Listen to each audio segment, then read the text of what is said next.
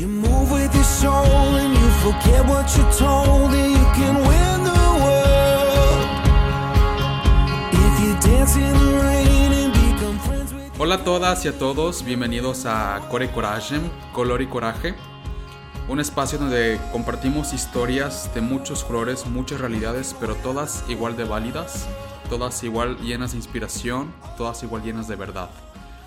Y hoy tenemos, es la primera vez que estoy haciendo un programa a distancia eh, con una persona que, bueno, me, me enorgullece mucho y es la primera mexicana este, que está en, en- en el podcast en Color y Coraje. Y bueno, ella es Renata. Y Renata, ¿cómo estás? Hola, pues muy bien, muy emocionada, la verdad. Este, pues sí, muy emocionada por esta oportunidad que me brindaste, la verdad. No, gracias a ti de verdad por, por compartir con nosotros este espacio, de contar tu historia, de contar un poco de tu vida, de contarnos un poco sobre tu verdad, ¿no? Y este.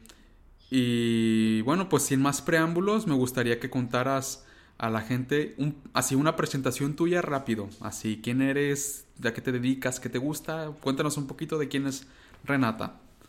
Eh, bueno, mi nombre es Asinis Renata, soy mexicana, como ya lo escucharon, tengo 21 años, este, vivo en la ciudad de Saltillo, Coahuila, al norte del México, estudio fisioterapia y también me dedico como a entrenamiento funcional, pero eso ya más como un hobby y mi pasatiempo pues favorito creo que es aprender cosas nuevas y leer sobre distintas cosas. Aprender es lo que más me gusta. Muy bien, súper, súper bien.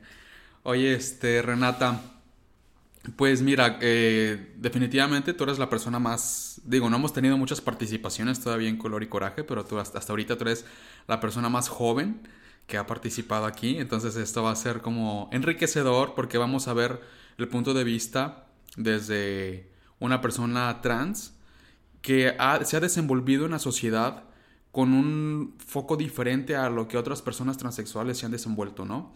Este, por ejemplo, que tú tienes, vives con tus papás, ¿no? Sí, así es. Entonces, con mi entonces, familia. creo que esa es una bendición que tú tienes, ¿no? Que muchas personas trans desafortunadamente no han podido tener. Y este, estás estudiando una carrera, estás estudiando lo que te gusta, estás este, en un desenvolvimiento profesional, que tienes sueños, tienes... Entonces, creo que va a ser muy enriquecedor tener tu punto de vista de cómo una persona trans eh, eh, aceptada, y seguramente tendrás tus historias que contar de rechazo, lo a lo mejor, pero este, como una persona trans bien desenvuelta en la sociedad tiene una posibilidad de crecimiento porque la sociedad le da la oportunidad de brindar esa, ese, esa, ese, es- esas oportunidades que tú tienes que ofrecer a la sociedad, ¿no? Entonces, bueno, vamos a llegar a todos esos puntos que, que vamos a ir poco a poco, pero cuéntanos un poquito con lo que me contabas la, la vez que platicamos tú y yo solitos, ¿cómo fue todo ese descubrimiento de ese, esa persona que la gente identificaba como hombre hasta que llegó Renata? ¿Cómo fue ese desenvolvimiento? Eh, pues es una historia media, bastante, bastante larga, la verdad. Es que, por ejemplo, yo desde muy pequeña me di cuenta de pues que había algo que me hacía más única que los otros niños. No voy a decir diferente porque no somos diferentes, somos igual que todas las personas, pero sí me hacía más única que las demás personas y que los demás niños. Este, yo desde muy pequeña edad sabía como que había algo ahí, ¿no? Entonces, toda mi infancia, este, la verdad yo la recuerdo con muchísimo amor, porque toda mi infancia hasta los 8 o 7 años aproximadamente, yo crecí, este, desarrollándome e identificándome como si fuera una niña cisgénero. O sea, esa era mi realidad. Para mí yo era una niña y, y no había más.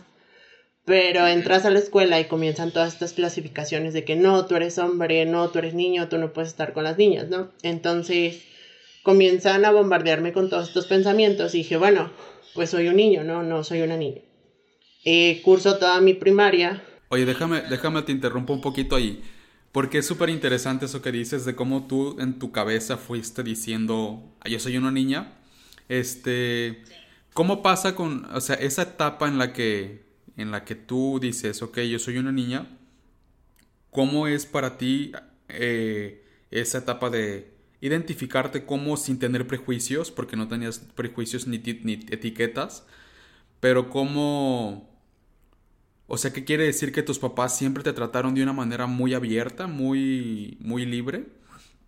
Sí, es algo que re- realmente yo recuerdo con muchísimo amor. O sea, mis papás nunca me limitaron a decirme, ay, esto es de niñas, ay, esto es de niños, o algo así. Jamás eh, viví algo de eso por parte de mis padres, esa es la realidad.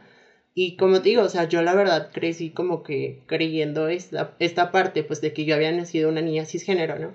De hecho, recuerdo algo súper, súper este, bonito, que es que, por ejemplo, cuando yo estaba muy pequeña, como tenía cuatro años, cinco años más aproximadamente, pues las niñas utilizan esta, este conjunto de ropa interior de caricaturas, ¿no? Y pues yo lo veía cuando ibas a los supermercados. Y yo recuerdo haberle dicho una vez a mi mamá, mamá, yo quiero un cachel, este, paréntesis, para mí un cachel, pues es un brasier, porque pues no podía pro- pronunciarlo, ¿no? Eh, quiero un brasier, un brasier de Spider-Man y de Batman. O sea, esa era, eso fue lo que le dije a mi mamá. Y para mi mamá fue gracioso y aún lo contamos y digo, wow, como que desde ahí como que comenzaron a ver esa parte de mí. Entonces, pues fue eso. Y pues era normal, o sea, mis papás nunca fue como de que me trataran de cierta forma o que me prohibieran cosas porque eran de niño o porque eran de niña. Claro. Wow, qué, qué fortuna, ¿no? Sí, entonces- la verdad es que sí, es un privilegio. Sí, sí, sí, totalmente. Y entonces llegas a la primaria y ¿qué, qué sigue pasando? Eh, llego a la primaria, comienzan con todas estas distinciones de que no, pues eres una niña, eres un niño. Y comienzan a bombardearme con todo esto y pues digo, ok, soy un niño, ¿no? Este, para esto yo eh, me dormía muchas veces de las noches y creo que varias de las chicas trans eh, que yo he conocido tienen casi algo similar. Me dormía rezando que al otro día yo despertara niña. A ese grado. Ese, eso es algo muy que les pasa mucho a las chicas trans, sí. Sí, a ese grado. O sea, yo me dormía rezando que al otro día yo despertara como una niña, ¿no? Este curso toda mi, toda mi primaria. Llevo a la edad de 13, 14 años en la secundaria. La secundaria, el primer año, este, sí sufrí un poquito de bullying. Jamás me golpearon, pero sí era como de que me decían, pues todas estas palabras antisonantes y horribles que se nos dicen a todas las personas de la comunidad. Eh, entonces, para segundo de, de secundaria, yo ya regresé como siendo una persona totalmente diferente en cuestión de mi actitud. Pero obviamente esas palabras antisonantes refiriéndose a ti como un hombre gay, ¿no? Como un O Sí, sea, como un hombre gay. Ajá, ok. Sí, este, no sé si se pueden decir y si no, pues las, Ah, las sí, muteas. me este, imagino joto, maricón, maricón, puto, todas estas palabras horribles, Ajá. ¿no? Este, para segundo yo regreso con una actitud súper, súper diferente en cuestión de que yo atacaba a las personas antes de que ellas me atacaran a mí. Esa era mi forma y esa era mi defensa, ¿no? Entonces a los 13, 14 años era cuando ya YouTube estaba muy, muy latente. Entonces comienzo, eh, yo me metí a ver distintos videos. En uno de esos videos me aparecieron videos de personas que hacían drag. Entonces me llamó la atención, yo dije, ay, mira qué interesante, qué padre es esto. Y lo vi, me gustó y dije, ay, qué cool está, ¿no? Entonces, este, navegando más en estos videos, encuentro un video muy, muy llamativo de una persona súper importante trans aquí en México, que es Victoria Volkova. Entonces, lo encuentro y yo la conocí pre-transición, o sea, muchísimo tiempo antes de que ella comenzara su transición. Sí, de hecho, la, la transición de ella está en YouTube, literal, ¿no? Ella está Sí, desde... sí, sí, sí, su transición está en YouTube. Este, yo la conocí antes de que comenzara como tal su, su transición. Y a mí me llamaba muchísimo la atención y yo resonaba muchísimo con ella y yo decía, wow, yo quiero hacer eso cuando crezca, yo me quiero vestir así, yo quiero hacer esto, yo quiero hacer lo otro, utilizar maquillaje, pintarme el cabello, utilizar tacones, muchísimas cosas, ¿no? Desaparece Victoria Volkova por cinco meses, regresa y hace un video explicando que es una, una mujer trans, ¿no? Comienza a explicar de que va a ser una mujer trans y todo esto. Y yo dije, ok, como que esto es, resuena conmigo, como que al- Claro. algo de esto como que tiene que ver conmigo. sí, claro. En- Entonces, este sí resonaba mucho, mucho, mucho conmigo. Entonces dije, ok, vamos a investigar más del tema. Siempre me ha gustado mucho leer. Entonces comencé a investigar muchísimo más del tema. Yo creo me aventé como dos libros de lo que era ser trans y de identidad y muchísimas cosas que aún no estaban tan tan actualizadas, pero lo leí, ¿no? Este, entonces lo primero que te decían las personas trans era de que pues tienes que asistir con, con un psicólogo. O sea, tienes que asistir con un psicólogo para que te traten y para que de esa forma pues te deriven con un endocrinólogo, te den tus hormonas y todo esto. Yo a mis 13, 14 años de edad yo no tenía como que la confianza suficiente para decirle a mis papás, llévenme con un psicólogo. Pero en la secundaria había una psicóloga con la que yo me llevaba súper, súper bien porque estaba en una clase de personas avanzadas. Entonces, pues me llevaba muy, muy bien con ella. Voy con la psicóloga, le comienzo a platicar lo que me sucede, cómo me siento, lo que está pasando. Y ella pues habla con mis papás. Yo me enteré de esto después, pero ella les dijo a mis papás, no sé si por desinformación, desconocimiento, qué pasó, le dijo a mis papás que yo era un hombre gay. O sea, y de ahí fue como que el punto de inflexión. Me imagino, me imagino que por la desinformación que había en el momento, para ella la, la, transexualidad no era una opción, ¿no? Sí, sí, sí, como que para ella no, no estaba como, vamos a ponerlo de esta forma, una, pues sí, de esta forma, no como que no estaba en el menú. Ajá. Ajá. Ajá. No estaba en el menú y pues ella dijo, no, pues eres un hombre gay, ¿no? Entonces, al otro día, eh, le- mis papás, mi mamá me va y me recoge a la secundaria y me dice, tu papá nos está esperando en la casa para hablar. Le dije, ah, ok. Yo dije, pues ya, o sea, ya se dieron cuenta, pues me van a apoyar, ¿no? Llego a la casa y todo bien. Este, mi papá no me rechazó, pero tampoco fue como que me aceptara al 100%. Sí hubo aceptación porque sí la hubo, pero no me aceptó. ¿Por qué digo que no me aceptó totalmente? Porque hizo comentarios que la verdad sí me, sí me dañaron por mucho tiempo. Entre uno de los que recuerdo muchísimo, me dijo, es que tú crees que eres gay porque toda tu vida has estado rodeado de mujeres. Y yo dije, wow. Yo me quedé con eso y pues a los 14 años de edad realmente pues crees que los adultos tienen toda la razón, ¿no? Y a mí me pasó eso. O sea, yo dije, bueno, le conté a la psicóloga, la psicóloga pues dice que no soy una mujer trans, dice que soy un hombre gay, pues no puedo ser un hombre gay. Eh, no puedo ser una mujer trans, perdón. Este, tengo que ser un hombre gay. Dije, y además, o sea, si así se puso mi papá con que le dijera que soy un hombre gay, imagínate si le digo que soy una mujer trans. Dije, no, pues, o sea, va a estar muy, muy pesado.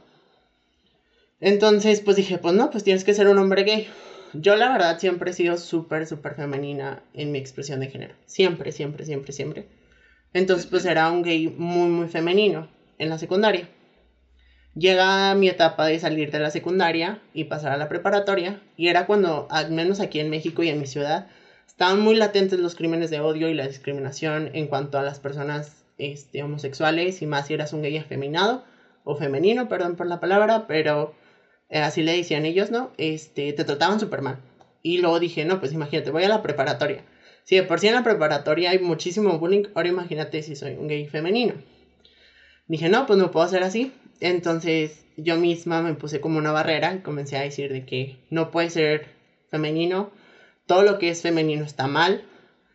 Y pues comencé ahora sí que a, a vivir de una forma que no me parecía y con la que yo no me identificaba, que era un hombre gay varonil. Y Ujú. durante todo este tiempo yo la verdad fue, fue muy complicado porque este, me la pasaba enojada todo el tiempo, me la pasaba como que buscando la manera de, de pelear con las personas, como que a, a los chicos gays que eran femeninos les decía siempre muchísimas cosas, a las mujeres trans también. Y era muy difícil, este, la verdad. Para esto hay que recalcar que, pues, este, una vez en secundaria, este, hubo como que un desfile de modas, entonces a mí me pareció la, como la situación perfecta para utilizar maquillaje y utilizar, este, una peluca, y lo hice, y me gustó, porque durante esos cinco minutos que tuve, pues al menos me sentía como que yo, me sentía feliz. Entonces, durante, este, todo lo que fue la secundaria y la parte de la prepa, a pesar de que yo fingía ser un hombre gay súper varonil, seguía haciendo esta parte como que a escondidas, que nadie se diera cuenta. Y cuando lo hacía era como que lo mejor de mi vida. O sea, yo me sentía súper, súper bien. Este, me sentía yo. Este, yo, por ejemplo, siempre he tenido muchos complejos y creo que la mayoría de las personas con su cuerpo, ¿no? Este, siempre, siempre, siempre he tenido como que una batalla muy, muy grande con mi cuerpo. Pero para mí el ver que me comenzaba a desarrollar como, pues sí, las características sexuales secundarias de un hombre este, bello, hombres hombros más anchos y todo esto, para mí era, pues era complicado, la verdad. O sea, sí me daba como que... Era muy, muy difícil, la verdad. O sea, había veces en las que de verdad yo decía, me quiero dormir y ya no quiero despertar.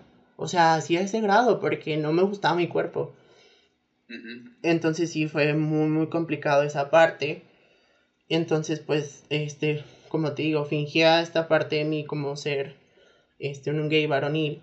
Pero por otro lado tenía como que, yo decía, pues es drag. O sea, es drag, es drag, ¿no? Pero pues cuando hacía esto me sentía más yo que nunca y me sentía atractiva y me sentía feliz y como que muchísimas cosas que siendo un hombre no lo sentía. Entonces terminó la prepa súper frustrada, súper enojada con la vida porque nunca pude hacer lo que yo quise durante ese tiempo. Y vos, ¿sabes qué? O sea, ya, ya estoy fastidiada. Este, no puedo ser una mujer trans, pero tampoco me identifico como un hombre. No me gusta que me traten como un hombre. O sea, ¿qué, qué está pasando conmigo? O sea, yo no, yo necesitaba saber y es cuando también comienza todo este auge de las personas andróginas, de las personas no binarias. Y yo comienzo a investigar porque pues ya era 2017, 2018, o sea, ya estaba muy, muy latente este tema. Entonces comienzo a investigar más y digo, ok, no, soy, no puedo ser una mujer trans porque así lo decía yo, o sea, no es como de que no dijera, no soy una mujer, sino decía, no puedo ser una mujer trans, no soy un hombre. Y dije, ok, pues una persona no binaria, ¿no? Me identifico como una persona no binaria y es lo mejor que puedo tener dentro de lo que cabe. Y sí lo fue. Este fue muy muy liberador para mí porque comencé a vivir de una forma en la que yo me sentía más contenta, comencé a vivir de una forma en la que yo me identificaba con cómo me veía y me gustaba de cierta forma. Aún tenía complejos en cuanto a mi cuerpo, pero de ahí en fuera todo lo demás estaba súper, súper bien. Oye, y en esta etapa ya te empezaste a permitir ser más femenina, ser más Sí, sí, Desde el momento en el que yo salí de la prepa fue como que, ¿sabes qué? O sea, yo soy femenina y tengo que serlo. O sea, y esa es mi personalidad y no puedo estarlo cambiando. O sea, y por más que yo finja ser otra persona, no va conmigo. O sea, no, no, no me gustaba. Me sentía incómoda, me sentía... ¿Cómo lo puedo explicar? Como que ahora sí en una cárcel. Así, sí, claro, es una, es una, represión a tu, a tu esencia, ¿no? Entonces vives, vives reprimida. Era muy complicado. Entonces, eh, comienzo a identificarme como una persona no binaria, me gustaba, me sentía a gusto, pero aún así había cosas que, al menos en lo particular y mi opinión, este, no era como que tanto de una persona no binaria, sino ya se encaminaba más a una persona trans, este, que ya llevaba una transición médica completa, porque pues las personas no binarias entran dentro de todo este paraguas del trans, ¿no? Y como por ejemplo, yo de repente decía, quiero tener pechos, o quiero tener las caderas más grandes, o quiero tener una cara más femenina, o muchísimas, muchísimas cosas que decía, bueno, pues igual a lo mejor las, las personas eh, no binarias como que no están tanto con eso. De cierta forma sí, pero como que yo lo veía como que en lo personal no era como que tanto que fuera no binario. Entonces vivo durante este, tres años como una persona no binaria y estuvo muy bien, la verdad, me sentía muy contenta no del todo, pero me sentía contenta, me sentía más libre. Y entonces entro a la carrera, a estudiar mi carrera. Y en el primer semestre como que comencé a sentir que algo nada, no andaba bien. O sea, tú sabes cuando no te sientes bien, cuando algo no está bien.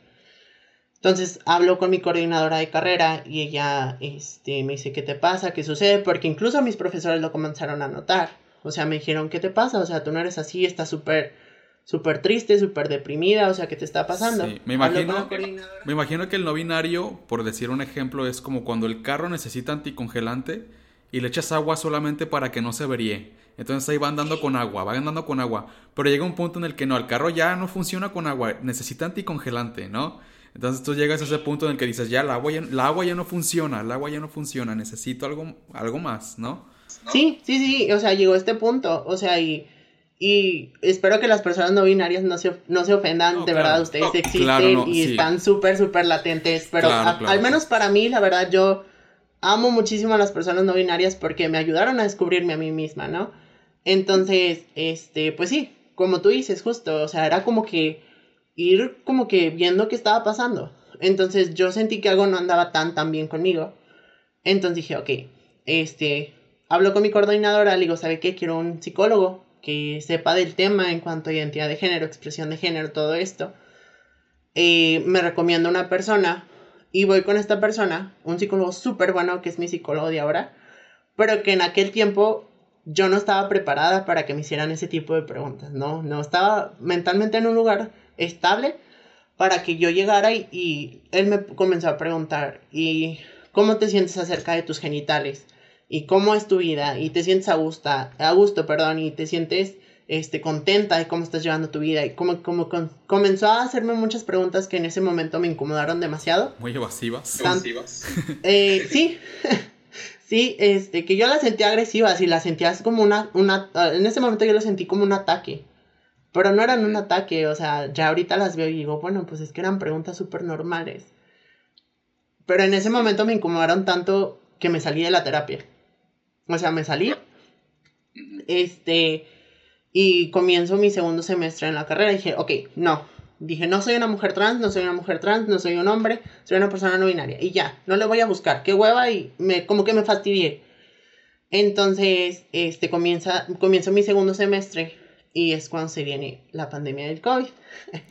Entonces, ahí fue como que el punto, ahora sí otra vez, un punto de inflexión en el que el tanto tiempo estar en mi casa, conmigo misma, este, como que comencé a ver otra vez que me estaba sucediendo algo, o sea, comencé a fallar en mi escuela, no en cuanto a notas, pero sí me distraía muy fácil de la escuela, me la pasaba en la cama, ya no quería hacer nada, me la pasaba deprimida, o sea, por ejemplo, yo siempre he sido una persona que hace muchísimo ejercicio, entonces yo en el momento en el que yo me identifico como una persona no binaria, yo hacía muchísimo ejercicio para como que de cierta forma yo ver mi cuerpo más femenino. Este, pero llegó un punto en, este, en esta pandemia en el que yo veía que ya no había cambios, o sea, y que me estanqué.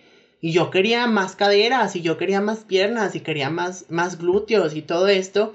Y no sucedía. O sea, yo me comencé a frustrar muchísimo también con esto.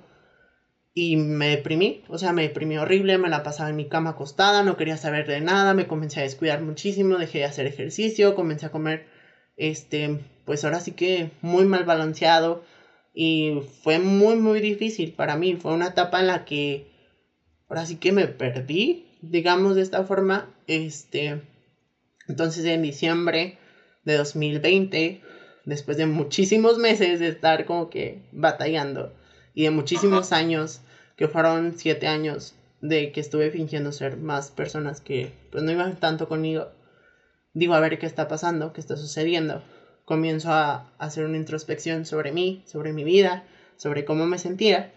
Y es cuando digo, es que siempre ha sido una mujer trans, que no lo aceptara hacer algo muy, muy distinto. Entonces, pues, lo acepté para diciembre del 2020.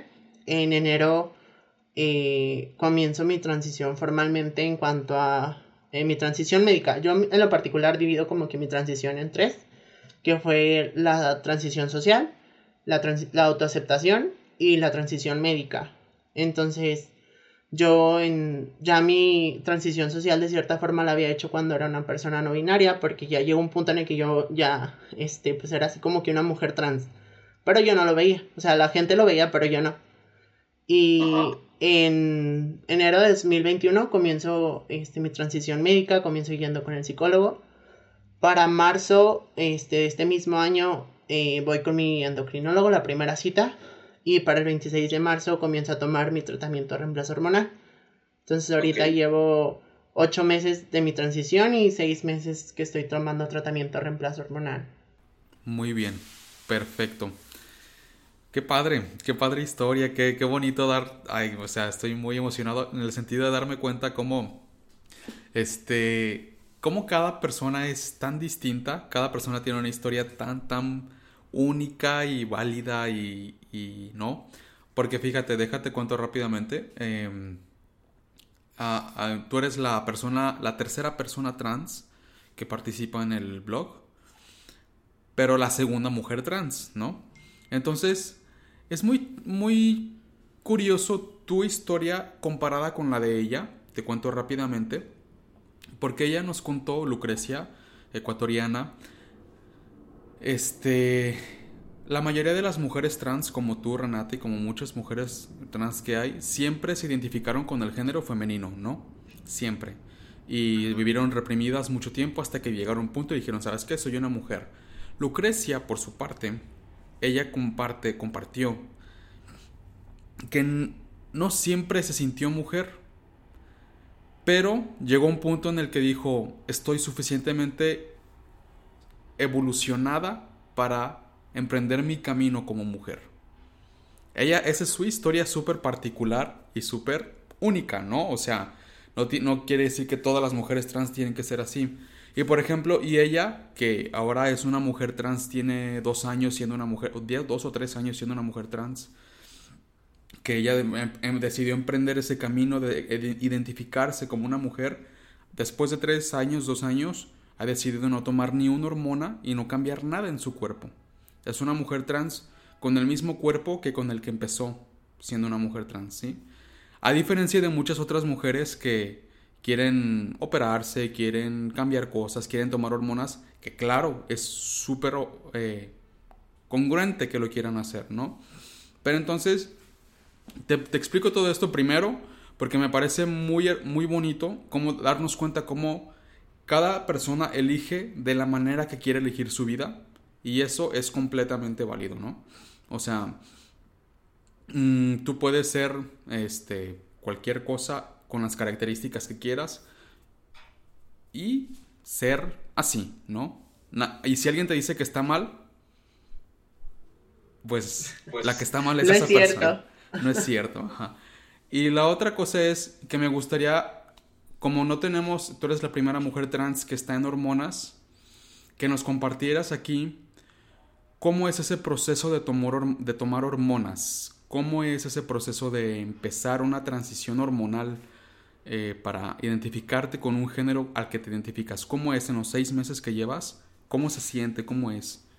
Es, o sea, quiero, es, justo que bueno que lo dices, quiero que entienda, que, que quede claro que pues no todas las mujeres trans aspiramos a cirugías, ni todas las mujeres trans experimentamos la disforia de género. Que la disforia de género muchas personas no la entienden. O sea, y si quieren entenderla, les voy a dar una, un ejemplo súper fácil y que con, este ejemplo muchas personas me han entendido, ¿no? La disforia de género es como cuando eh, una persona te regala una prenda de ropa que no te gusta, que sabes que no te va a quedar bien, pero que la usas porque la persona te dice úsala, ¿no? Y la usas durante el día y te sientes incómodo, incómoda, incómode, como se identifiquen. Este, no te gusta, sabes que no te va bien, que no te ves bien, al menos tú te sientes así. Pero pues llegas a tu casa, te la puedes quitar y ya no la usas. Y listo, se acabó el problema. Con las personas trans que sufrimos de disforia de género, no es el caso. O sea, con nosotros es siempre, toda nuestra vida, o al menos que comencemos este, algún tratamiento para disminuir esa disforia. Y es con nuestro cuerpo, ahora sí que, al menos el mío, es casi entero. O sea, hay partes de mi cuerpo que sí me gustan, que estoy a gusto, y hay partes que sigo, no, o sea, no me gustan, no, o sea, no me identifican, ¿no? Entonces, es ese sentimiento, multiplíquenlo por mil y aún así no se van a acercar del todo al experimentar cómo se siente la disforia de género, ¿no? Sí, me imagino, sí. Entonces, eh, el tomar hormonas es un proceso que depende del país, pero por ejemplo, aquí al menos en México, tienes que ir con un psicólogo al menos por tres meses este, durante esos tres meses, el psicólogo te va a analizar, va a ver qué onda bien contigo, si, si son algunas patologías o no patologías, este, porque sí hay personas que, el psicólogo me hablaba de personas que sufren algunas patologías que se pueden confundir con ser trans, y no está mal, o sea, no está mal, pero sí por eso te, te derivan a un psicólogo para que el psicólogo como que identifique realmente qué es lo que tú quieres hacer, o sea, que realmente te quieres someter a ese cambio.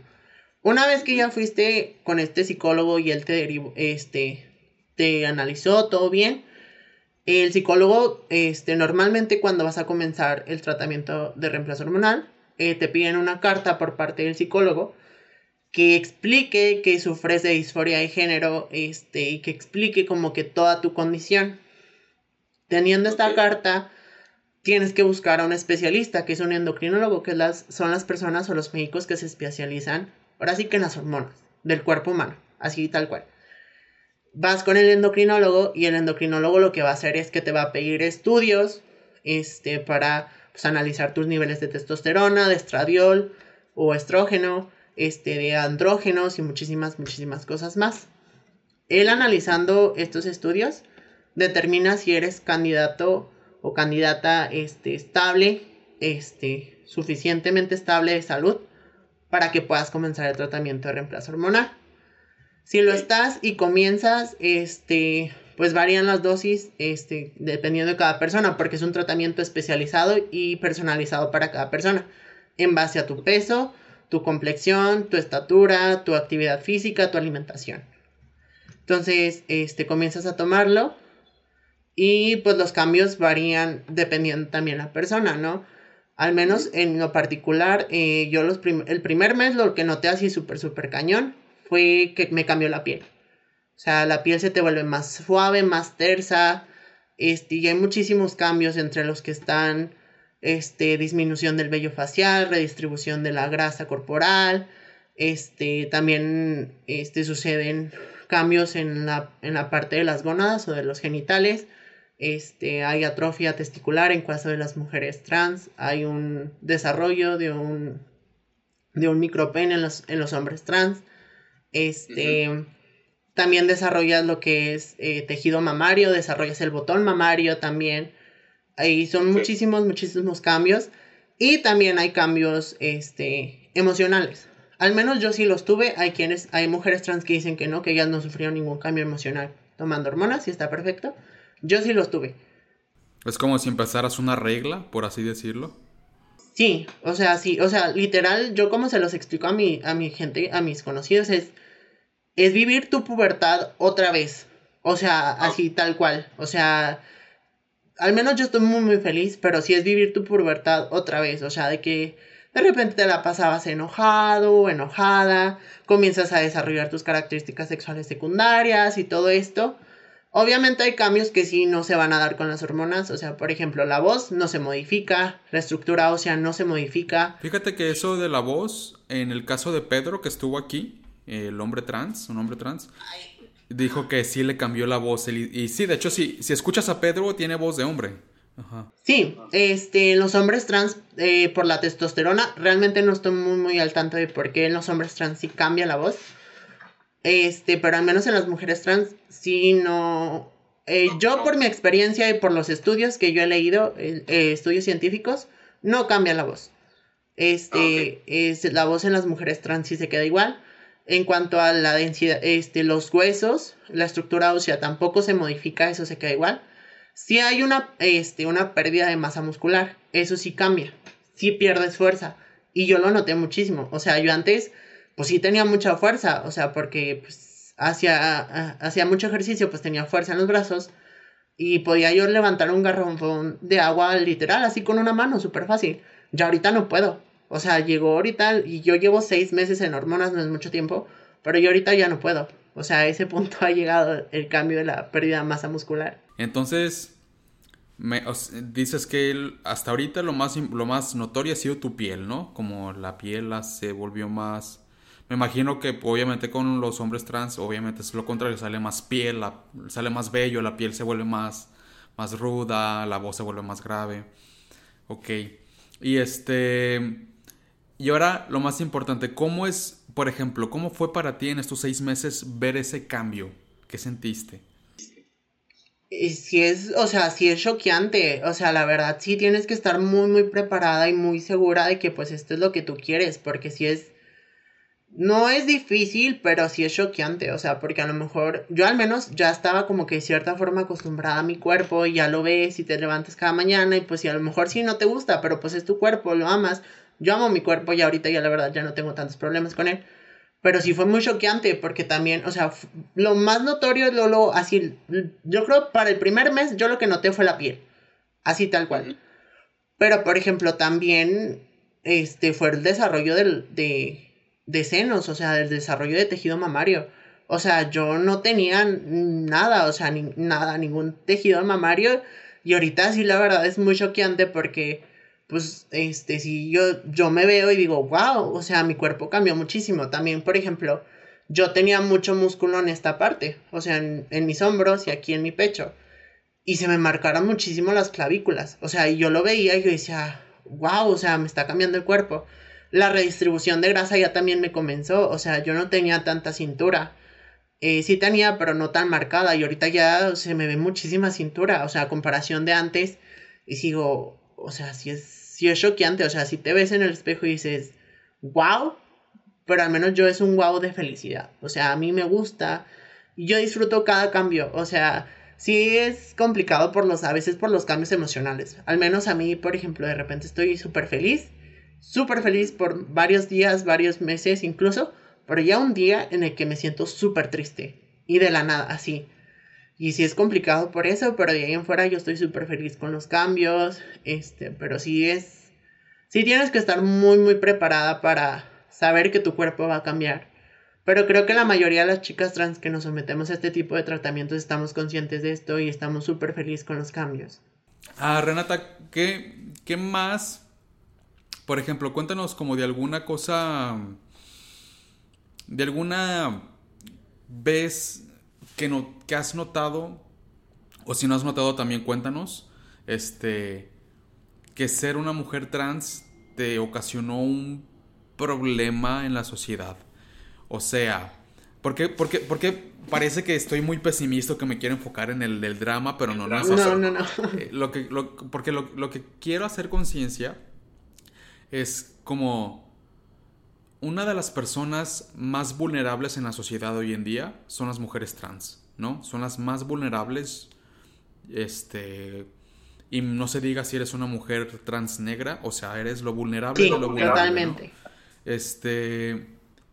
Entonces, cuéntanos cuáles han sido esas experiencias y qué pensás, sobre todo, qué pensaste, qué sentiste para, para la gente que nos está escuchando, que sepan qué es lo que pasa en el corazón de una mujer trans cuando sufrimos ese tipo de machismo, de transfobia, de, desinformación, a veces simplemente desinformación, pero esas veces que te hicieron sentir menos por ser una mujer trans o un objeto o esas cosas tan estúpidas que lamentablemente pasamos, ¿qué tienes que decir al respecto de eso?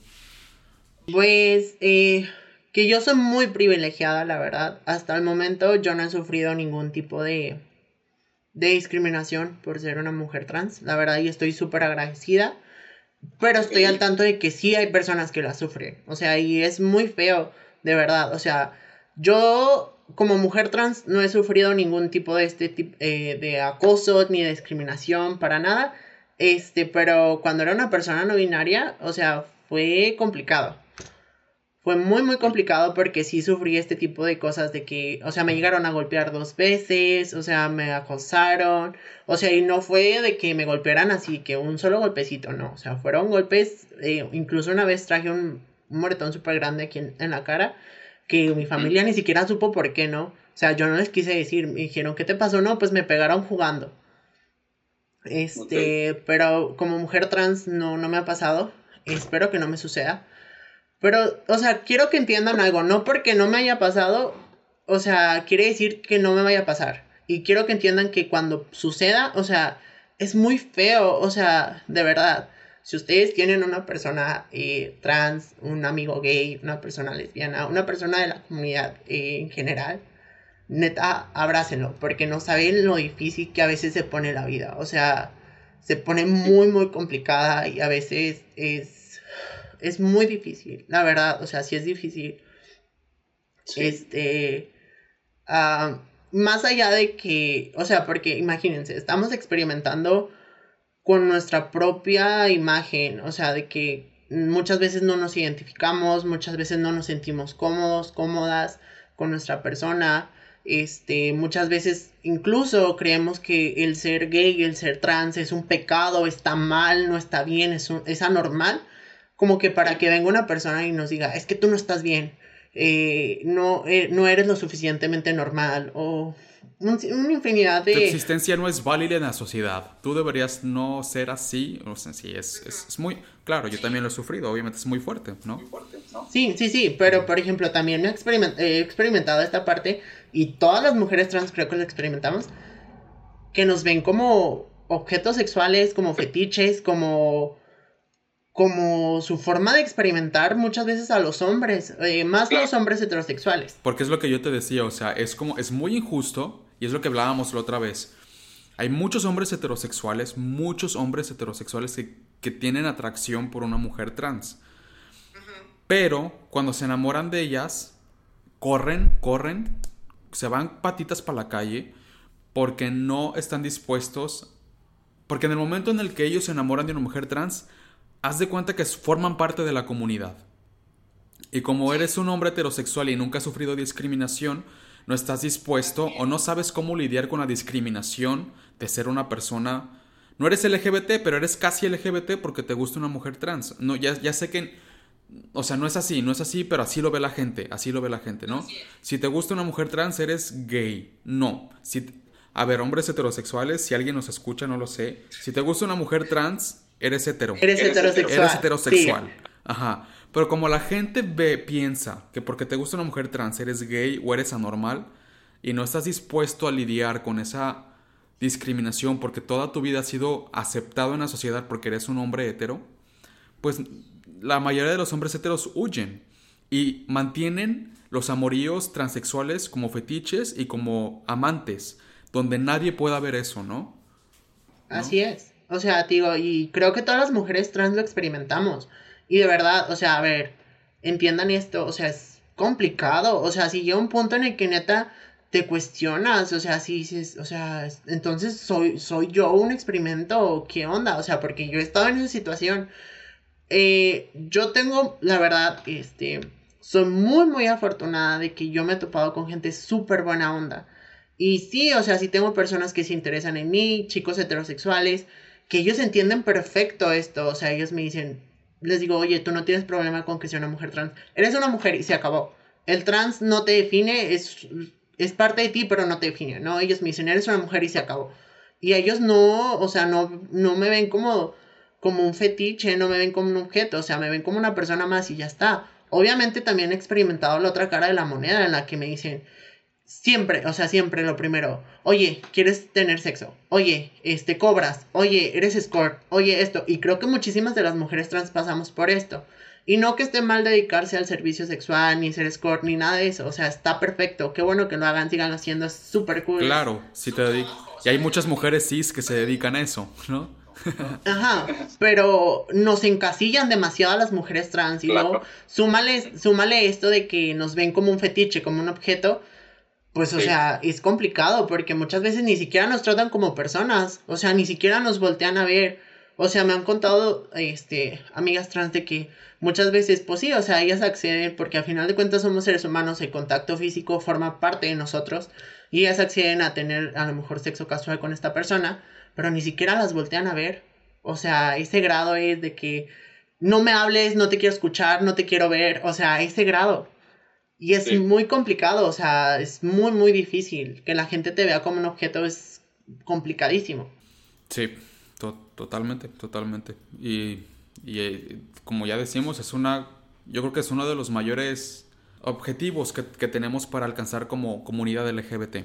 Eh, que las mujeres trans, los hombres trans, ahí la llevan, ahorita te cuento por qué, pero las mujeres trans eh, sí, sí, ciertamente tienen un papel que tiene que ser descubierto por la sociedad, porque como vivimos en una sociedad muy machista, es lo que también hablábamos también con, Lucrecia, que es como los, las mujeres que deciden transitar a hombres, o sea, hombres trans, la sociedad los ve así como, pues eres raro, pero bueno, ascendiste un escalón.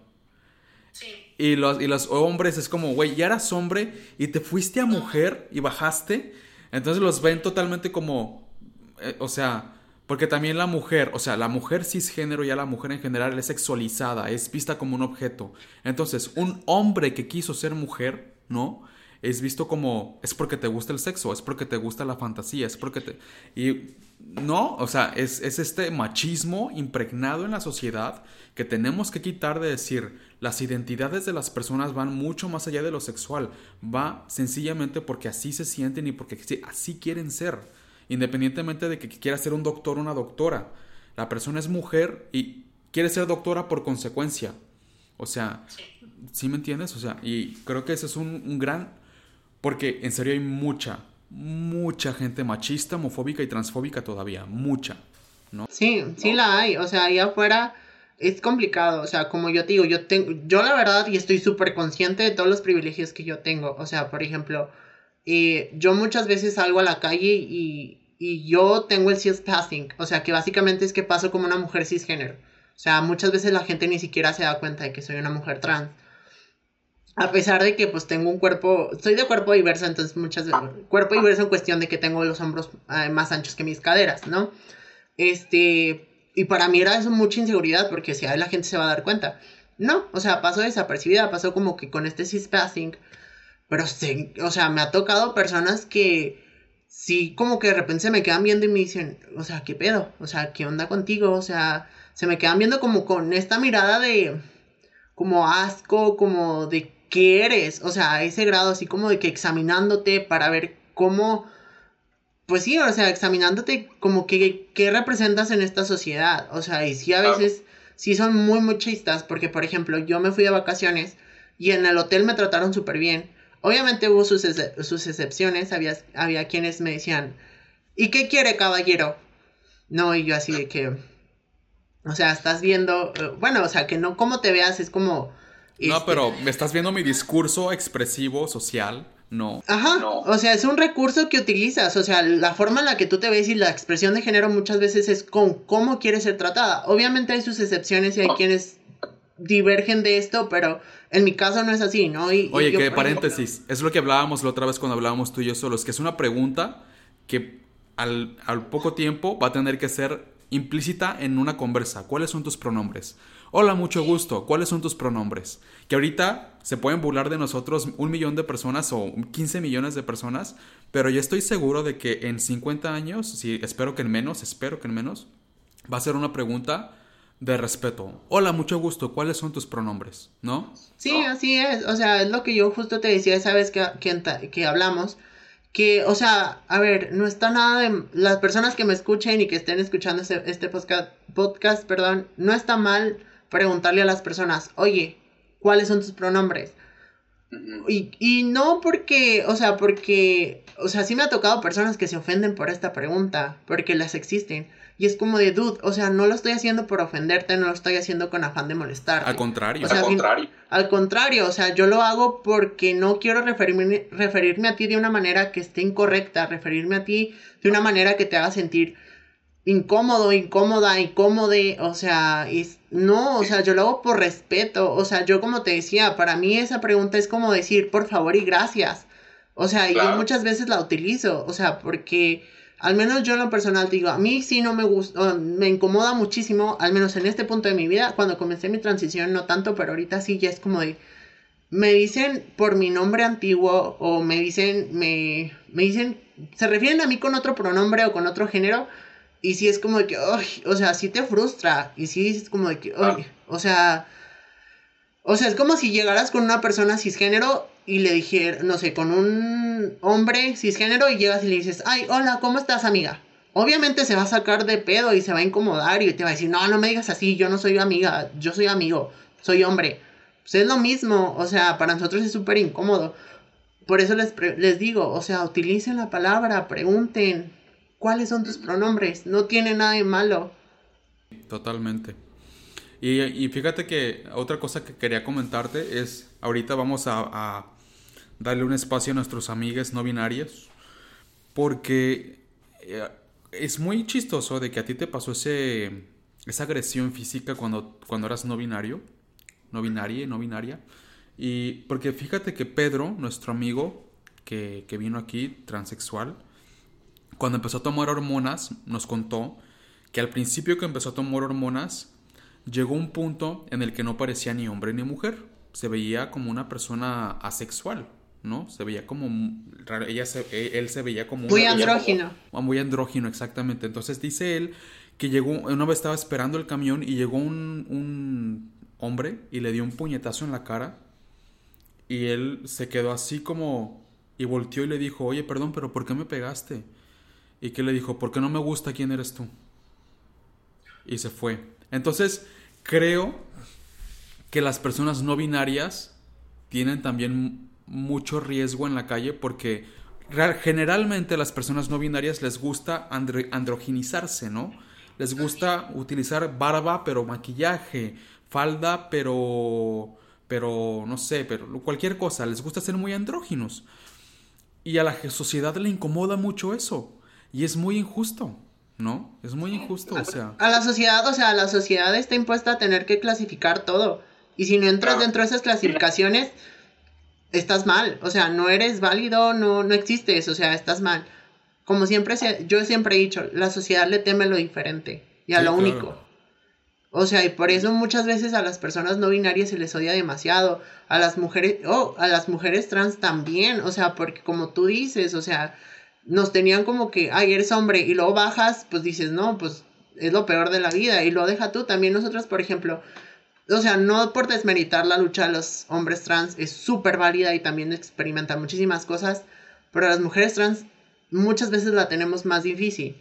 ¿Por qué? Porque muchas veces los hombres trans se cortan el cabello, utilizan ropa más masculina o como se quieran vestir ellos y muchas veces pasan, pues ahora sí que desapercibidos. Las mujeres trans, al menos, este, hay muchas que no corren con esta, con esta suerte, o sea, hay muchas que muchas veces tenemos facciones muy marcadas, este, tenemos cuerpos muy, a veces, este, diferentes de los estereotipos de los que, del cuerpo de una mujer, ¿no? Entonces, muchas veces destacamos y muchas veces eso es lo que la sociedad le incomoda y muchas veces sí para nosotros es como de, no, pues mejor no salgo. O sea, pero yo sí a veces decía eso. ¿Sabes qué es lo que más me incomoda? Que muchas veces esa belleza trans, que a mí me gusta llamarlo así, belleza trans, cuando tienes un poco de los dos, de tu pasado, pero con, lo que realmente eres, esa belleza trans es lo que le gusta a muchos hombres heterosexuales. Así es, así es. O sea, les gusta como esta ambigüedad con el, con el género. O sea, y, es, es totalmente válido, o sea, está perfectísimo. Pero a lo que voy es que, o sea, muchas veces a nosotras y al menos yo fui de esa generación, espero que ya las generaciones que vienen atrás de mí ya no experimenten esto, pero que se nos decía, para ser mujer trans tienes que utilizar maquillaje, tienes que utilizar faldas, tienes que utilizar tacones, tienes que tener cabello largo. Y no, o sea, no es así, no son requisitos. O sea, yo sí ahorita traigo maquillaje y traigo cabello muy largo porque quise, porque me arreglé, o sea, porque como yo te dije la otra vez, o sea, a mí me gusta arreglarme, pero yo de diario no voy con maquillaje, yo de diario no voy con el cabello o con esta peluca, porque es peluca, o sea, mi cabello sí está creciendo. Pero cualquier mujer es así, o sea, como tú decías, tú tomas de referencia, como tú me dijiste, yo tomo de referencia a mi mamá, y mi mamá no siempre está maquillada, no siempre está con tacones, no siempre está con vestido. Cualquier mujer, cualquier mujer puede estar en fachas un día tranquila, ¿no? Así es, pero la sociedad no entiende eso con las mujeres trans, o sea, con las mujeres trans es como, no, si no eres de esta forma, no eres válida, no existes, este, no, no, no, o sea, nos niegan muchas veces esa parte. O sea, sí, es complicado, pero pues es lo que hay, digo, muchas veces esta ambigüedad de género es lo que muchas veces les atrae a los hombres heterosexuales y que también disgusta mucho a la sociedad y que por eso muchas veces experimentamos, experimentamos muchísimo, muchísimo, muchísima transfobia, muchísimo odio, muchísimos ataques de odio que están súper mal. Uy, muchísimos, muchísimos. O sea, es, es, es increíble, por ejemplo, yo vivo en Brasil, tú vives en México, y México y Brasil son los dos países más peligrosos para ser trans en el mundo. Eh, Brasil en primer lugar y México en segundo. Son los, lugares donde matan más mujeres trans en el mundo, ¿no? Y, obviamente te habla de una sociedad... Eh, estamos... Nos queremos arraigar tanto a la idea, a la idea binaria, de que o tienes que ser hombre o mujer y tienes que aparecer hombre o mujer, si no, tu presencia me incomoda. Y, y, por ejemplo, muchas veces también es que la gente, que yo creo que también tenemos que ir hablando de eso para que la gente vaya entendiendo que, por ejemplo, si yo me topo con una persona que es andrógina, o sea que no sé qué bien es, no reacciones con miedo. no hay necesidad de reaccionar con miedo. O sea, sencillamente, a lo mejor en ese momento te impacta un poquito porque no estás acostumbrado todavía a tratar con... Porque yo estoy, yo estoy seguro de que en el futuro va, a haber más gente así, porque la sociedad va a ser más libre. Pero ahorita todavía es un poquito raro encontrarse con gente un poquito andrógina o mujeres que son un poquito que tienen características más toscas porque son mujeres trans, etc. Ahorita todavía es un poquito extraño. Pero si te topas un día con una persona así, por favor, aunque, aunque, sea, aunque no sea tan natural de tu parte, reacciona natural. No, no hagas esa cosa de, de, de asustarte y de, y de no saber cómo tratarla. Es una persona, te lo juro, es una persona, no viene de Marte. O sea, trátala, trátalo normal. O sea, hola, ¿cómo estás? Y, y te lo juro que, como, y, reafirmo, y, y, si tienes duda de cómo debes de hablarle, pregúntale cuáles son sus pronombres. O sea, pero obviamente, eh, obviamente tiene mucho que ver con el sentido de que tú eres él o ella. O, oye, perdón, disculpa, una pregunta con todo respeto. ¿Cuáles son tus pronombres? ¿No? O sea, es muy diferente la actitud, ¿no? Sí, sí, sí, sí, totalmente. O sea, como tú dices, la actitud es, es lo mejor que puedes demostrar. O sea, por ejemplo, como tú dices, o sea, si nos topan en la calle, pues no, no, o sea, no hagan como gestos, o sea, tampoco les digo no, tápense la cara, no los queremos ver, pues tampoco, ¿no? Pero no hagan gestos como de disgusto, como tratando de analizar qué somos, como si fuéramos, yo muchas veces me ha tocado de que me ven como si fuera un animal en un circo. O sea, así tal cual. O sea, se te quedan viendo horrible. O sea, casi que tú les dices, bueno, pues les cobro, o sea, o qué, o sea, porque de verdad se te quedan viendo horrible. O sea, y es muy incómodo. Para, al menos para mí sí es muy incómodo. Este, me ha pasado de que, por ejemplo, te, yo tengo que viajar con mi doctora a Monterrey, una ciudad aquí cercana a Saltillo, ¿no? Entonces, pues mis, mis documentos ahora sí que no están actualizados. Mis documentos tienen mi nombre anterior y fotografías mías anteriores. Entonces, para subir al autobús te piden una, una, identificación. Le presto la identificación al señor que estaba revisando los boletos. Y me volteé a ver así como que voltea y me ve y luego voltea a ver la credencial y luego me ve otra vez y como que no entendía, o sea, se me queda viendo y luego se me queda viendo un momento así como que como que casi analizándome con lupa, como que casi me quería disecar, yo no sé cómo me quería hacer, la verdad, fue muy incómodo. Ya total, o sea, me deja pasar y, y, me dice mamá, es que ya como que, pues ahora sí como que vas a tener que cambiar tus documentos. dije, sí, los voy a cambiar. Ojo que tampoco es requisito cambiarlos, si no los quieren cambiar, no los cambien, o sea, ustedes quédense con su nombre que quieran. Pero sí es muy incómodo que te analicen de esta forma, o sea, porque no es como que, por ejemplo, al menos yo como mujer trans, yo no voy por la vida como que analizando a todas las personas así como de que, a ver, ¿cómo luce? A ver, ¿qué trae puesto? A ver, ¿se ve bien? A ver, ¿se ve mal? No, o sea, yo vivo mi vida y se acabó. O sea, yo siempre he dicho que las personas hagan lo que quieran hacer y listo, es su vida, que disfruten. claro. pero, pero sí es muy incómodo que se te queden viendo así como que analizándote como si fueras un animal de circo. Sí, obviamente, obviamente. Mira, a mí por último, para entrar, entrar como a la fase final del podcast, me gustaría que nos contaras sobre... mm, Es muy, es muy bonito encontrar una persona trans joven que está estudiando, que tiene sueños, porque hace, parece mucho tiempo, pero no es mucho tiempo, hace 50 años las trans se dedicaban a, las, a la prostitución porque no tenían otra opción. Y si, eras trans, eras prostituta y eras usada y eras vista como cero a la izquierda en la sociedad. Hoy tenemos a Renata aquí en el programa. Ella está estudiando fisioterapia, tiene una familia que la acepta y tiene un futuro por delante. Entonces, cuéntanos para ti, mujer trans, ¿cómo, cómo te ves en el futuro? ¿Qué es para ti tu futuro? ¿Qué es lo que te apasiona? ¿Qué es lo que dices, güey, quiero tener 40 años y más o menos vio mi vida así? O sea, cuéntanos para la vida, para una persona trans, ¿cómo es su perspectiva de vida con 21 años? Claro, como justo como tú dices, o sea, la educación para las mujeres trans antes era algo impensable. Hoy es una realidad y la verdad, como digo, o sea, yo soy muy muy privilegiada y la educación es un privilegio que yo tengo y que cuento con eso. Entonces sí, o sea, para mí, yo como me veo en un futuro, siendo alguien importante y alguien que deje una marca. ¿Por qué? Porque yo quiero que la sociedad vea que más allá de que somos trans, podemos ser doctoras, podemos ser ingenieras, podemos ser, este, lo que tú quieras ser, lo puedes ser. O sea, más allá de que tú seas trans, como yo te dije esa vez que hablamos. Para mí, las personas somos unos árboles. Y las personas trans, pues sí, somos trans, pero es una sola ramita de todo nuestro árbol y todo lo que rodea a este árbol, ¿no? Yo en lo particular quiero terminar mi carrera, hacer un doctorado, hacer una maestría, si se puede estudiar otra carrera en psicología, este, poner una clínica similar a la, a la clínica Condesa, que es una clínica súper, súper conocida aquí en México, que es una clínica que trata a personas de la comunidad y a personas trans.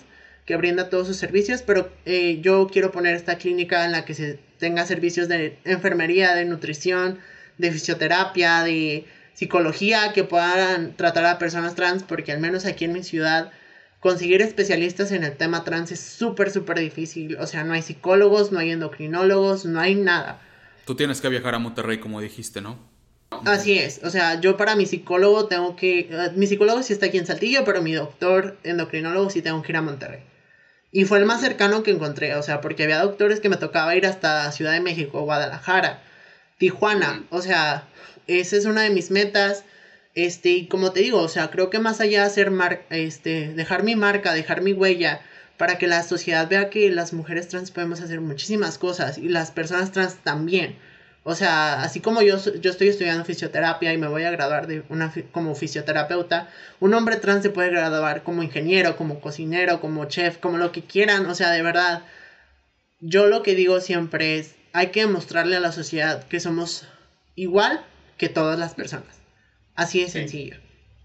Claro, claro. Eso, eso, eso es lo que quería escuchar. O sea, eh, cualquier persona que, que, que tenga un sueño tiene que tener la capacidad de lograrlo independientemente de su identidad, ¿no? Ya obviamente si hablamos de pobreza u otros, estamos hablando de temas muy complejos que también son muy tristes y hay que, hay que ayudar en ese, en ese tema, pero bueno, estamos hablando de identidad de género y una mujer trans tiene que tener la... tiene que ser capaz de construir su destino que antes no tenía en esa opción, ¿no? Y ese construir el destino se refiere a eh, precisamente eso, o sea, no, no por ser una mujer trans estoy destinada a tener una vida miserable, triste, llena de abusos, llena de, de prostitución. Que, paréntesis, no sé si tú ya viste la serie Veneno. Sí, sí, es una serie súper fabulosa y que me encantó. Pero que retrata lo, o sea, retrata, de, real, esa serie retrata nuestra, nuestras vidas hace 50 años, 30 años. En México, como en España, como en Brasil, como en casi todos los lugares, esa serie nos retrata. Como mujeres trans, esa serie nos retrata y de verdad, si la pueden ver, se la recomiendo. Eh, ayuda a entender muchísimas cosas a mi hermana. Mi hermana sí es, es, es cinco años más grande que yo, pero aún así había cosas que no entiende de cómo es ser trans. Y con esa serie entendió muchísimas, muchísimas cosas más. Entonces es, Veneno y está en HBO Max. Es comercial, sencillamente les digo dónde está. Es Veneno.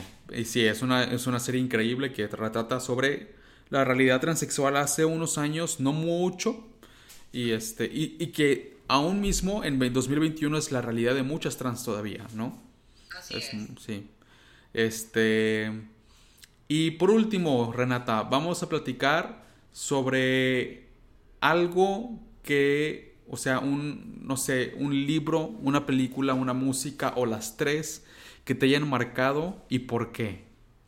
Nunca, había nunca habían pensado en eso, o sea, como te digo, creo que mi personalidad está construida en base a todo lo que he vivido y todo lo que, lo que he, he construido es a base de eso, a, a base de mi conocimiento, lo que he aprendido, las películas que he visto, hay una que sí me gusta mucho y que sí digo wow y que sí a lo mejor creo que sí me representaría, que es la película de Greatest Showman, este, en donde está ah, Hugh Jackman. Que es una película que si bien a lo mejor no habla de ningún tema LGBTIQ, pero habla de ser diferente. Y que muchas veces por ser diferente la sociedad no te acepta. Y salen muchísimas personas diversas y eso creo que es lo que más, más me encanta. O sea, digo, wow, o sea, es como ver la sociedad hoy en día, o sea, la sociedad es muy, muy diversa y muchas veces la gente nos teme por eso. ¿Y música? Eh, hay una canción que me gusta muchísimo y que no tiene letra, pero que me encanta y que siento que define muchísimo mi vida, que es una, eh, una canción de Ludovico Einaudi que se llama Experience, que es música instrumental y que de verdad, o sea, es una música que yo la podría escuchar siempre y que con esa música me... Es como si tuviera flashbacks, o sea, veo cómo pasa mi vida todo hasta lo que he llegado ahorita. Y es una música que me encanta y que me emociona demasiado. Em, no sé si tú quieras agregar alguna cosa que digas, ah, esta cosa, este detalle está importante antes de terminar. Eh, que si ustedes son padres, hermanos, familia directa de una persona trans, de una persona gay, de una persona lesbiana, de una persona de la comunidad LGBTIQ en general, de verdad, abrácenos lo más fuerte que puedan y denles muchísimo amor. Porque como les dije, es complicado. Muchas veces es muy difícil encontrarte a ti mismo, a ti misma, a ti misma. Y el hecho de que muchas veces no cuentes con el apoyo de tu familia. Porque yo estoy consciente que las generaciones son diferentes y que hay un cambio generacional muy, muy grande y un espacio muy generacional muy grande. Que a lo mejor ustedes lo ven de cierta forma que no está bien, no está mal. Y está mal eh, para ustedes, pero pues no, o sea, es normal, es la sociedad. Créanme que nosotros no escogemos ser así, o sea, mucha gente cree que esto es una lección. Nosotros no escogemos de un día, yo no dije de un día para otro, ay, soy una mujer trans.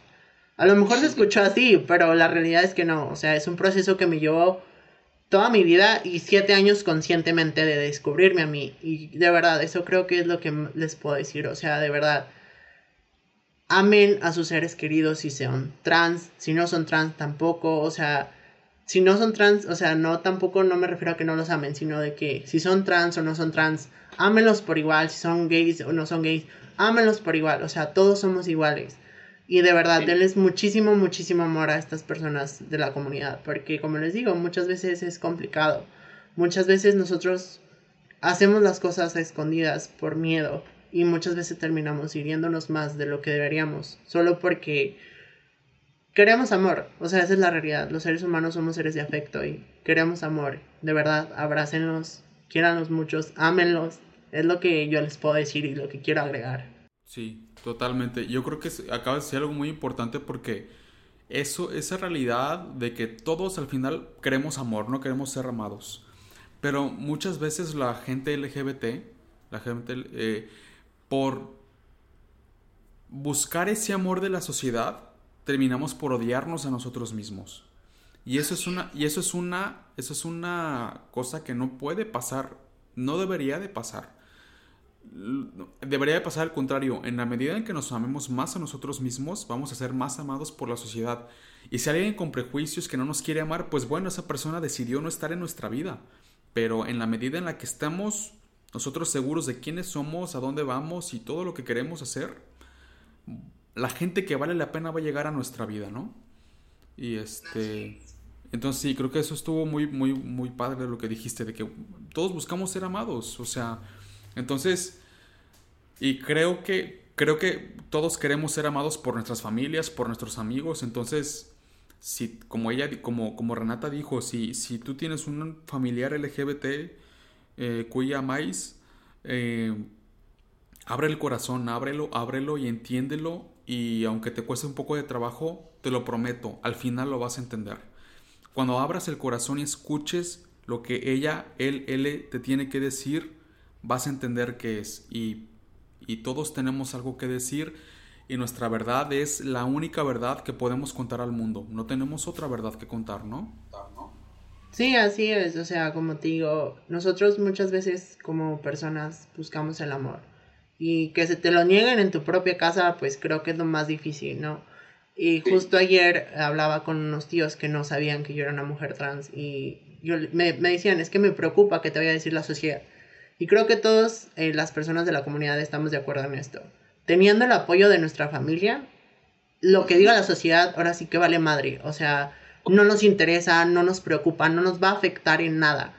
Pero si tu, misma, tu, misma familia te rechaza, pues ahora sí que no esperas nada de la sociedad, o sea, esperas lo peor. Como les digo, denles muchísimo amor a todas las personas LGBTTIQ a más, o sea, es lo que yo les puedo decir y lo que de verdad les aconsejo que hagan. Muy bien.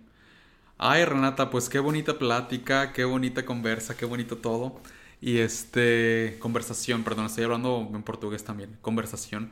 Y este, y pues, de verdad que yo espero un día tenerte otra vez en el programa cuando tengas más tiempo en hormonas y que llegues y nos digas, ahora soy yo esto, o sea, como tú dices, somos constantes en evolución.